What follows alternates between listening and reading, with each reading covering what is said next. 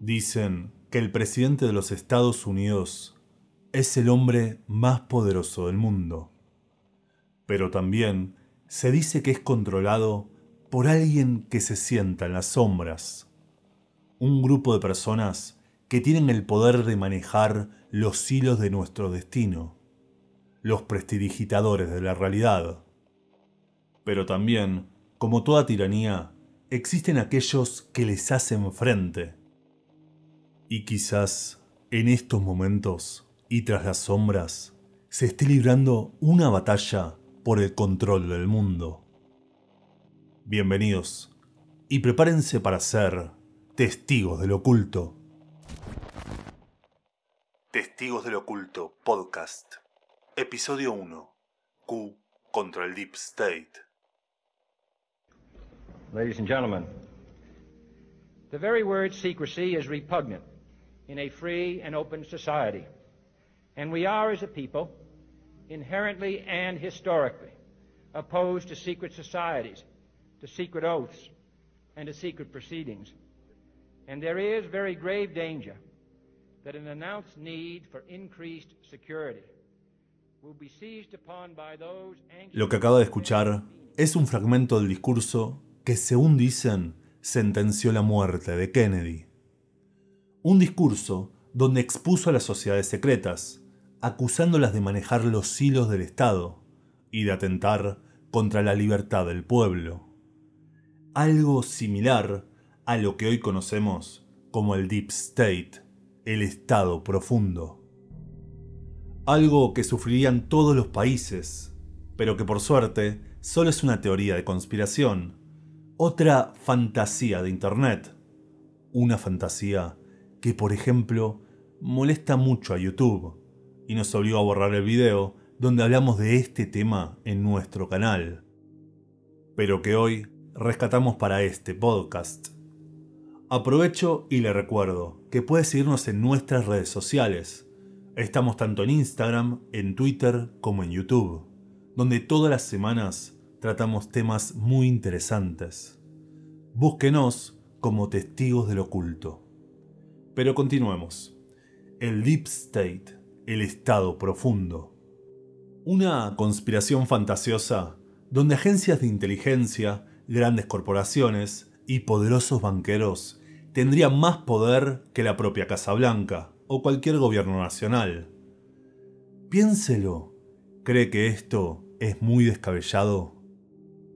¿Que agencias que controlan la información sensible de todo un Estado serían incapaces de utilizarla a su favor? ¿Que corporaciones con la capacidad de parar la producción de un país no lo harían en su beneficio? ¿Y que bancos privados que controlan la emisión monetaria de un país, que manejan la deuda global, no tienen suficiente poder? ¿Realmente puede que esta solo sea una teoría de conspiración? Usted puede estar a favor o en contra del emérito presidente de los Estados Unidos, Donald Trump. Pero nadie puede negar que fue uno de los personajes públicos más asediados por la censura y fervientemente criticado por la opinión pública. Lo que me hace preguntar si será que lo que molesta de Trump era su verborragia e impronta agresiva o aquello que se animaba a denunciar.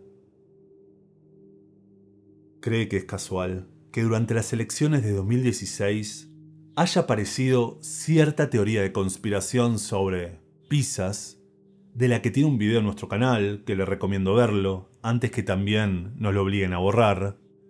Conspiración oscura y aberrante, que en lugar de ser realmente investigada, fue ridiculizada por los medios, por más pruebas y denuncias que tenga. Tampoco creo que sea casual que en 2017 haya nacido un movimiento en Internet del cual está literalmente prohibido hablar, un movimiento que se identifica con una letra que no se puede nombrar, un movimiento que para evitar problemas llamaremos quién, y así poder contar su historia. Quién nació como un usuario del foro de internet 4chan, y aunque se pensaba que era solo una persona, pronto se descubrió que detrás de este usuario había todo un grupo organizado. Quien afirmó tener acceso a información clasificada y manejaría pruebas de una red internacional de, digamos, abuso, que implicaría actores, políticos y funcionarios de alto rango. Algo completamente falso, ¿no? Este movimiento empezó a mostrarse en los discursos de Donald Trump, apoyando su reelección, y recíprocamente el presidente parecía mostrarse a favor de ellos. De hecho, se teoriza que quien podría ser tanto Trump como alguno de sus asesores o pertenecer a su círculo íntimo. Comenzábamos hablando de Kennedy, y fíjese esta curiosidad. Si uno ve el mausoleo de Kennedy en Google Maps, por ejemplo, notará que su planta claramente forma la primera letra de la palabra quién, el símbolo de este movimiento. ¿Será todo esto casual? ¿O puede que sea un movimiento real que lleva varias décadas trabajando en silencio y buscando exponer y darle fin a las sociedades secretas y al Deep State? ¿Será por eso que los planes de la élite en este último tiempo parecen haberse acelerado? ¿Será por eso todo lo que estamos viviendo en este último año? Dígame, ¿cree usted en la numerología?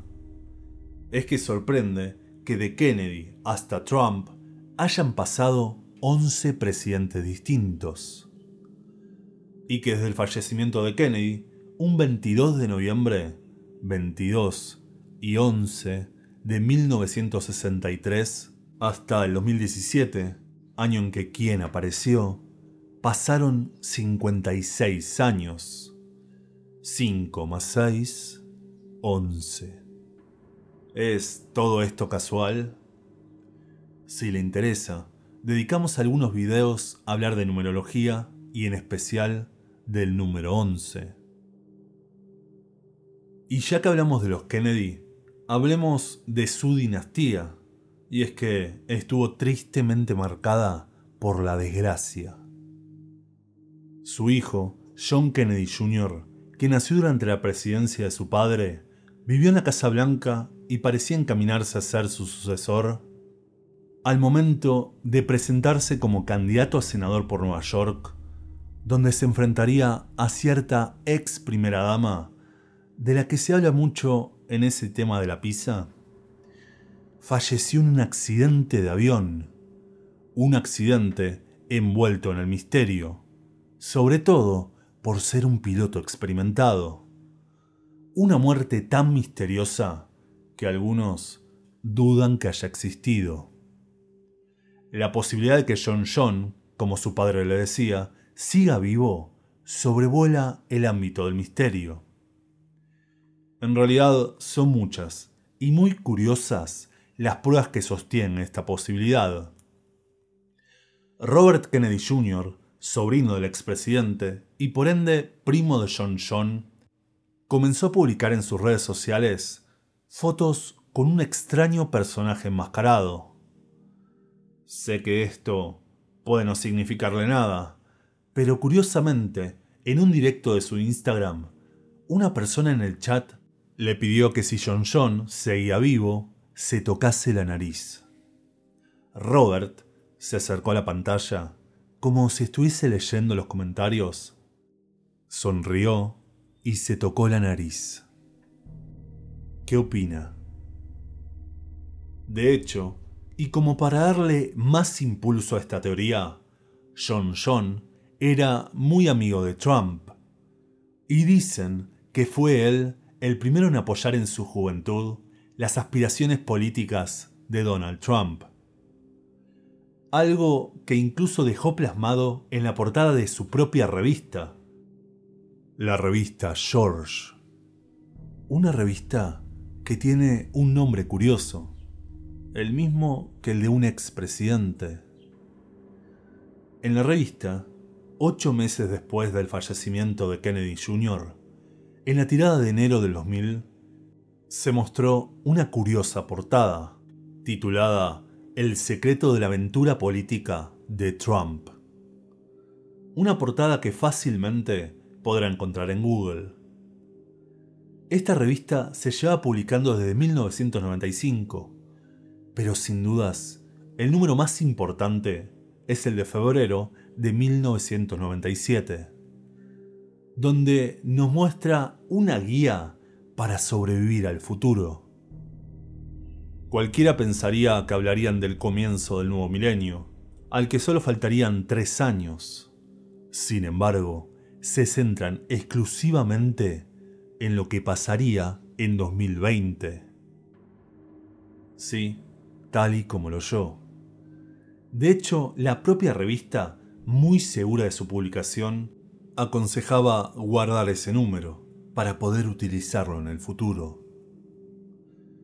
Pero antes de centrarnos en esta guía, quiero comentarle algunos de los temas resaltados en la portada, donde anunciaban, por ejemplo, una entrevista con Bill. Ya sabe, el creador de cierto sistema operativo. Y hablarían, entre otras cosas, sobre dinero y la dominación mundial.